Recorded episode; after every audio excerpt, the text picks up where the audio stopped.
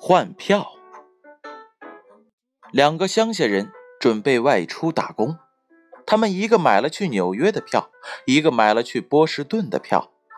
到了车站，打听才知道纽约人很冷漠，指个路都想收钱；波士顿人呢，特别的质朴，见了露宿街头的人会特别的同情。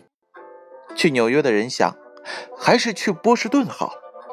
挣不到钱也挨不着饿，不至于饿死吧？幸亏车还没到，不然呐，真掉进了火坑。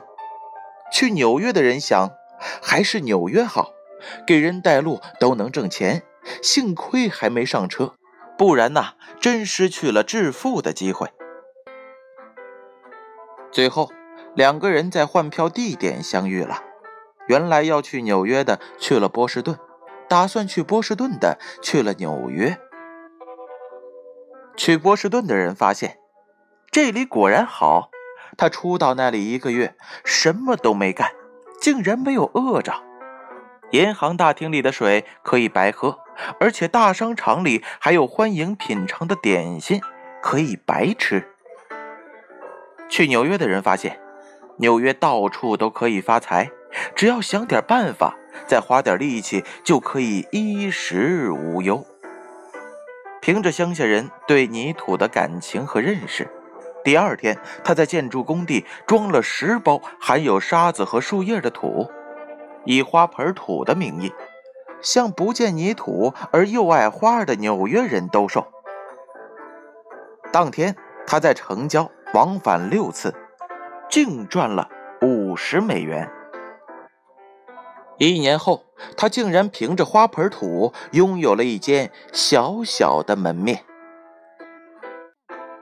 在常年的走街串巷中，他又有了一个新的发现：一些商店楼面亮丽，而招牌较黑。